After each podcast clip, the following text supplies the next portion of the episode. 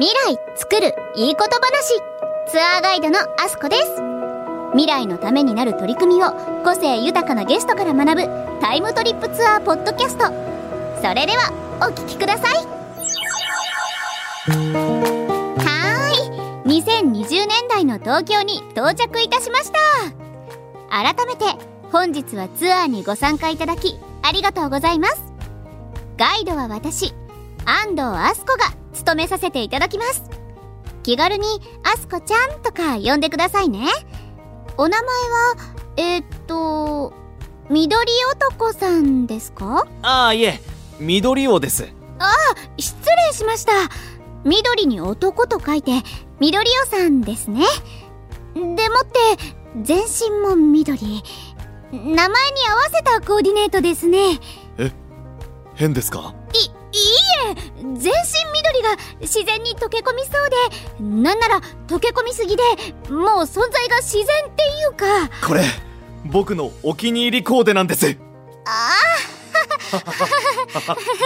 あそれではこのツアーがどんなツアーなのか簡単に説明させていただきますね。こちらのツアー21世紀初頭に行われていたより良い未来を作るための取り組みについて学ぶタイムトリップツアーとなっています。そして何といってもツアーの醍醐味は参加者ご自身で未来を作る取り組みについて当時の方に直接お話を聞いていただくというもの。なんならインタビュアー気分も同時に味わえちゃいますよ。って緑尾さん？僕にはもう自然しかないんです。緑しかないんです。えちょっとどうしたんですか？振られたんです。あなた緑しか見てないのねって。えー、つまりは昇進旅行。だから2800年だけじゃなく当時の自然も撮影して時代を超えた緑の魅力を伝えればきっと戻ってきてくれるはず。いや見返し方の癖。いやでもここが2020年代の日本かこの一帯の街と緑の溶け込み具合いいですね。どこですかここは？よくぞ聞いてくれました。今月のツアーの舞台は東京ミッドタウン日比谷。オフィスだけでなくショップやレストランさらには映画館まで一体となっているミックスとユース型の施設なんですよ。ミクスという姿？うわー感動だな緑や街が輝いて見えるよ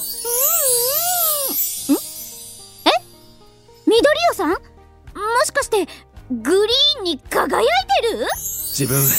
テンション上がると服も自動的に輝くんです。そんな服が売ってるんですね。はい。まあそれは置いといて見てください。この屋外スペース。日比谷ステップ広場って言うんですよ。おーこの広場ビルとの調和も最高だ。僕もステップ踏みたくなってきましたよ。まあ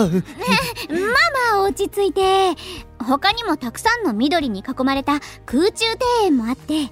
この敷地内には合計約2000平方メートルの緑化空間があるんですよ。いやーまだ若いのにアスコさんよく知ってますね。感心しちゃうな。あそんなことはないですけど。でもなんかよく友達にもそう言われて全然意識してるわけじゃないんですけど。あ結局自分頑張り屋さんというか。なるほど。そんなことより今回のツアーでは地球環境に優しい取り組みをするこの時代のゲストと会えますから。張り切っていきましょう。そうですね。ちょうどこの辺りで一人目のゲストの方と待ち合わせてるんですが。あいたいた。藤井さん。こんにちは。こちら土壌研究家藤井和道さん。2020年代には日本に30人ほどしかいないと言われる土のスペシャリストなんですよ。土？環境って何もグリーンだけじゃないですよね。まずはグリーンを支える土についていろいろ教えてもらいましょうよ。確かに。藤井さんよろしくお願いします。こちらこそよろしくお願いしまお願いす。します。あの僕全然土に詳しくなくてあの、まあ、申し申し訳ないぐらい全然わかんないんですけどあのそもそも土の研究家研究とかってどんなことを普段されてるんですか？ああ、そうですね。さ、えっ、と、作業着着て、えっ、と、スコップ持って、山登って、で、山の中で土を掘ってですね、サンプルを持ち帰って、穴を、あ、サンプルを埋めた、土を埋めて、もう一回それ山降りて、で、その土をふる、ふるってですね、小麦粉みたいにしてふるって分析して、どんな植物を育てたらいいかとか、なんで植物がそう元気じゃないかとか、こうしたらいいんじゃないかとか調べる仕事です。成分とかっていうのがはい実際にこうなんか測ったりとかできるっていうことなんですそうですね。はい。そもそもその土に興味を持たれたきっかけとかってどういうところからだったんですか？と私、ちっちゃい頃、あの、へまあ、変かもしれないですけど、河原で石ころを集めてきて、図鑑で見てっていうのが結構好きで、へで、それで結構石ころ詳しかったんですよね。で、まあそれはしばらく忘れてたんですけど、ちょっと高校生ぐらいになって、えっ、と、あの、風の谷のナウシカとかですね、はいはいはい。あの、天空の城ラピュタとかですね、そうしそういうのとか、あと中国でなんかこう、これから人口が増えたら世界の食料がやばいとか、うん。なんか、NHK スペシャル的なので大、はいはい。なんか砂漠化が大変だみたいなのを聞いてですね、ーあ、これからは土が問題だなって思ったんですよね。で、そうした時に、あ、俺もっと考えてみたら、もともと石ころ詳しかったから、土なんて石ころからできてるから、楽勝じゃんってちょっと思ったんですよね。それが、あの、割かし安易な、あの、あの、ちょっと、ちょっと勘違いだったんですけど、それが結構きっかけですね、最初の。勘違いだったってことはそのまますんなりこう研究者になっていけたっていうことではなかった？はい、やっぱりその土と岩ってやっぱり全然違うものだかあらー、そうですよね、までも逆に言うと、それが全然違うから、そんなすぐ僕は、えっ、と、すぐ多分解決したら多分研究者にならなくてよかったと思うんですよね。うんえっ、と、数年研究して、えっ、と、就、あの、就職活動して、まともな社会人になれてたかもしれないんですけど、えなんかちょっとこう、道を外したというか、もうちょっと これが気になって仕方がないというか、今でもそうなんです。その、あの、なんて言ったらいいのかな、そんなもうちょっとこう、就職活動を始める前にもうちょっとだけ研究をしていたいっていうふうに思ったうん末にまだ終わっていないっていう時間がずっと続いてますね。奥深さが多分とんでもないってことですよねそうですね。ま、なんかわからないから、なかなかね、こう、うんだからもうもうちょっとはは簡単に解決してくれたら多分、次のものに興味をも持てると思うんですけど、なかなかわからなくて。土土に飽き足らずっていう可能性もあるってことですもんね藤井さんあの僕はだから、土だけこの、あと何十年と土を絶対続けるぞって思ってるよりは、この土の問題を早く全部僕の中で分かるようにして、次は恐竜に行こうって思ってますね。次も決まってるんですね。はいあのなんかこう、土やってるとどうしてもなんで土なんて研究してるんですかって言われるのがちょっとこう、あの、なんかね、説明するのがだんだん疲れてきてです大ねね。あの、恐竜のね、研究してる人ってあんまり聞かれないです。恐恐竜ってみんな大事だと思ってるし、なんか、うん、楽しそうだから、みんな、そうか、やっぱ恐竜してますよねってなるんですけど、それでねちょっとね、恐竜に嫉妬してるんですよ。今日はもう土のお話をたくさん聞かせて。ほしいんですけどそう言っていただけると。あの先ほどはその岩とか石とかと土って結局全然違うみたいなことをおっしゃってたと思うんですけど、そもそももう初歩的なというか、まあ、僕らももう当たり前のように土土言ってますけど土ってどういうもののことを言うんですか？土って何なんでしょう、はいえっと、例えば、地層って聞いたことはあるかと思うんですよね。うん。なんか学校での教科書でもなんかアンモナイトが出てくるとか、恐竜の化石が出てくる。うんそういうのを地層って言うんですけど、それってのは昔なんかいろんな物語があったのを閉じ込めてるんですよね。うんだ何千万年前とか何億年前とかに生きてた生き物たちが閉じ込められ、堆積して閉じ込められてるっていう。でも今、い今生き物が生きて、なんか今変化してるわけじゃなくて、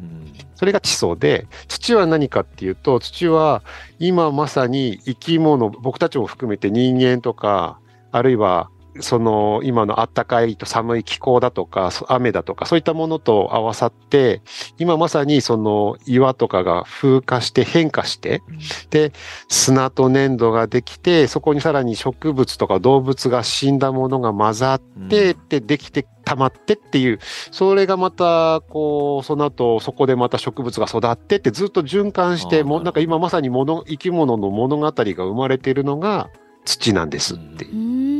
感じ。それがちょっと地層と違うっていう感じ。地層はもうあの昔から積み重なってきた、その時代、時代を調査するとかって時にも使えますもんね土とか、はいそうなんですっていうのは。はい。土って、まあ、一口に言っても多分その地層もそうですけど年代によってとかそこに住んでいる生物であったりとか植物であったりとかで、うん、多分だいぶ性質が変わってくるんじゃないかなって今話を聞いてて思ったんですけどやっぱ種類っていうのがいろいろあったりするものなんですか、はい、そうですねえっと、土って例えば、あの、み、なんか、例えば皆さんだったら泥とかそういう言葉は聞いたことありますね。泥って例えばし、土が湿ってたら泥って、うんうん、で、乾いてたらなんかこうちょっとパサパサなイメージになると思うんですけど、そういう感じで多分なんか、あの、土、みんなが土って思ってるイメージって全然その違うと思いますね。人によっては、例えば日本だったら関東の人は黒い土をイメージすることが多くて、関西出身の人は茶色をイメージすることが多いね。うん。沖縄だと赤色だったりするっていう。そういうふうになんか結構土って結構その成分の違いで全然違う色になったり性質になったりするっていうことあります。色が違うとやっぱもう性質から何からだいぶ違うものなんですかね、はい、砂浜だと白いよねとか、ね、なんかそういう感じで、それだと砂が多いんだよねとか、うん、であの赤いとやっぱり赤い鉄さ鉄の錆が多いよねとか、うん、黒いとやっぱり植物の死んだものっていうのこ、まあ、コーヒー豆のカスみたいな、コーヒーカスみたいなのが多いよねっていうような感じで、えー、成分が変わってくるっていう感じです。結構もう地域とかでどんなかんどういう場所かっていうのもなんとなく分かっちゃいますね。そうですね。あの、土が茶色いっていうと、北陸、関西、中国地方あたりの出身の人の可能性が高いとか。えっ、と、黒いっていうとわからないですね。北海道、東北、関東、えー、九州とかね、火山灰が多いところ結構あるんで、えっ、ー、と、そういうところが全部土黒くなりやすいんで、そう、なかなか占い的にはね、あの、まと絞りきれないっていう。日本にあるのは大体その赤であったりとか、茶色であったりとか、黒であったりとかっていう何種類ぐらいあるもんなんですか？そうですね。日本は、や、あの、山が、山のね、山の岩が風化してできた茶色い土ができることが多くて、うんうん、で、大地上、平らなところっていうのは、わりかし富士山とか箱根とかが噴火したものが溜まって、はい、えっ、と、その、その火山灰と植物の死骸が混ざって黒い土になるんですね。大地。畑になっているところが多いんですけど、で、もう一つその下で、こう、いろんな川が流れてきたものが溜まるところっていうのは、日本だとほとんど田んぼになってるんで、田んぼで水張るとですね、灰色の土になるって言われてますね。なので、日本は山は森で茶色、大地は畑で黒、で、えっ、ー、と、平野は田んぼで灰色っていう、そういう三つの土があります。で赤色とか、あの、乗る、北欧の方には白い土とかもあるんですけど、はいはい、なかなか日本だとそんな土はないですね。そうですね。あんまり見たことない気がしますね。そんな、あの、たくさん土が日本にもあると思うんですけど、まあ、日本に限らず世界にいろんな土があると思うんですけど藤井さんのおすすめの土いわゆる押し土っていうのはあるんですか？押し土はですねあ例えば私が感動したのはやっぱりあのアフリカとか、南米とかにある赤赤土ですかね、これやっぱり日本になかなかなくて、沖縄の土もちょっと赤いんですけど、はい、やっぱり、えっ、ー、と南に行くほど鉄の錆っていうのが赤くなるらしくって、なので、本当あ、しかも古いほど土って赤くなるんで、やっぱそうすると、えっ、と、一番古い、そのブラジルとかそういったとこには、本当に古い赤い土があって、それ見たときやっぱり感動しましたね。すごいですね。世界を見れますね。うん、お話聞いてると、土の写真も撮りたくなってきましたよ。緑尾さんトーク上手じゃないですか。自然な感じのインタビューナイスでしたよ。ありがとうございます。しかもちょっとテンション上がってましたよね。また服が緑に光ってたし。いや話を聞けば聞くほど土の沼にはまりそうですよ。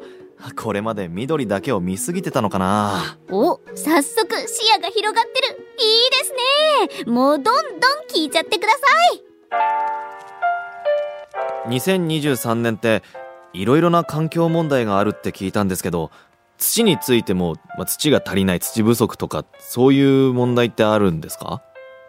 あ、あの、実はですね、2015年っていうのが、国際土壌年っていうのがありまして、それ100年に一度のイベントでだったんですけど、ええあんまり誰にも知られることなく終わってしまって、うんで、その時にでもやっぱりその国連の FAO のあ人たちがすごく主張してたのは、2050年までに世界の土が90%なくなるっていうんですね。そうなんですよ。そういう話をしてて、で、その時にですね、えっ、と、大体5秒に、えーサッカーコート1枚分土がダメになって、あの、捨てられていくんだっていうことを言ってたんですね捨て。られるで、これはちょっと僕そこまで早くないだろうと思って、世界中の人たち、土の研究者はちょっと焦焦りましてえ、そんな、そこまでやばいと思ってなかったと思って調べると、ちょっと大げさに言ってたらしくって、まあ実際、まあ実際にはですね、サッカーコート1枚がだいたい15秒でね、1枚なくなるぐらいだと言われてそれでもすごいそれでも十分早いんです。それだと、だい。たい1年間岩手県一つ分ぐらいだって言われていて、うん。それくらいのスピードで土が、なんかですね、特に一番多いのが、えっ、と、塩が溜まってしまって使えなくなっちゃって捨てられるっていうのが多いらしいですね。土がなくなるとどんな影響がこう我々人間には起きるんですかね？はい。あの、私たち食べてる食料の95%土由来って言われていてですよ、ねえっ、と、なので結構土大事なんですよね。今、その世界人口はどんどん増えていくのに、畑の面積ってもうずーっと大体あ頭打ちになってうん。15億ヘクタールぐらいしかないんで、そうするとですね、そこの畑ののが使えなくなっていくと、もう、あの、面積一つの畑で増えた人口分、どんどんどんどんたくさん食食料うん。増産しないといけなくなって、どんどんプレッシャーかかってくるんですよね。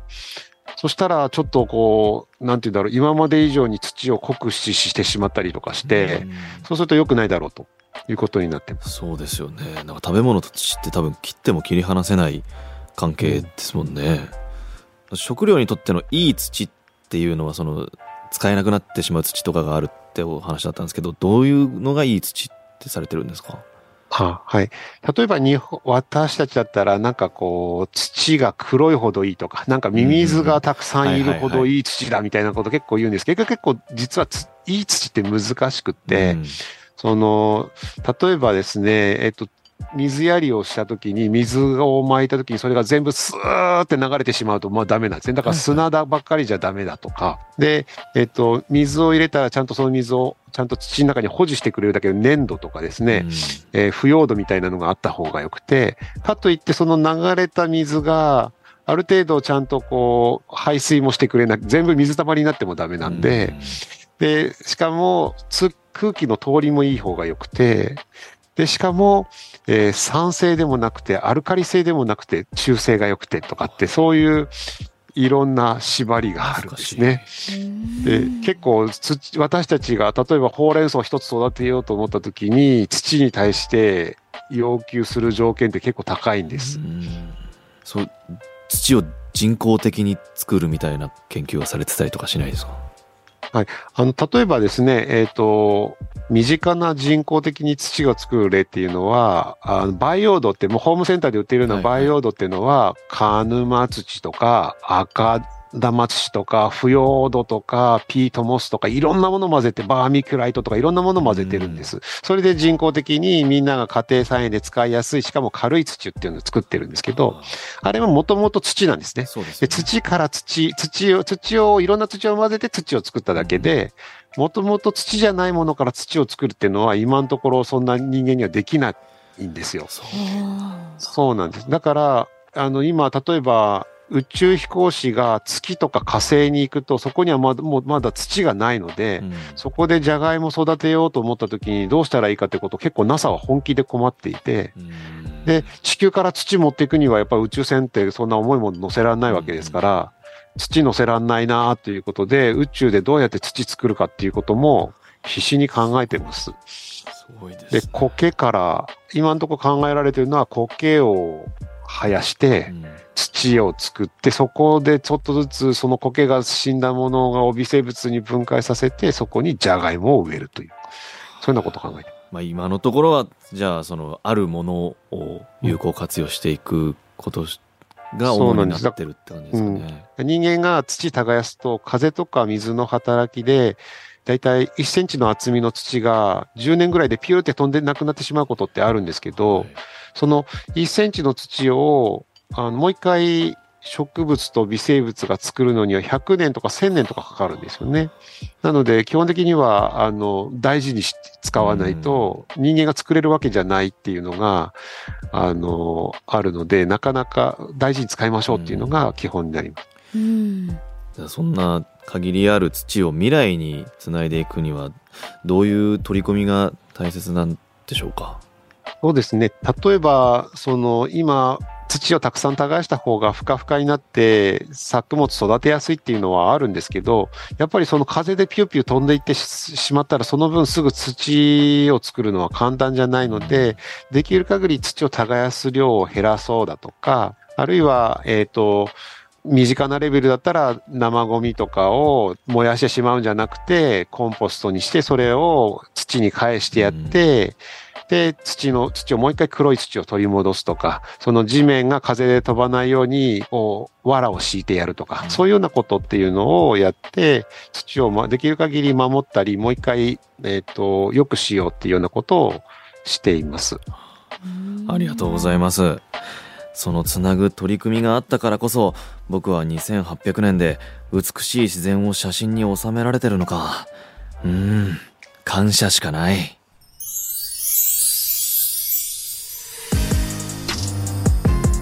土に優しいお話。どうでしたか？土なんて当たり前すぎて気にもしていなかったけど当たり前なことなんてないんですよね。この東京ミッドタウン日比谷にある緑を支える土も長い年月をかけて地球が育んだものなんですね。うんうん。そして2800年も当時の人たちが未来につないでくれた土の上に成り立ってるってことですもんね。そうか緑だけしか見てないって振られたのはそういうことだったのか。もっと土も見ていれば自然の写真にも奥行きが出て振られることはなかったはず。多分違うと思います。あ土発見。ちょっとカメラに収めてきますね。ちょ緑尾さんまだ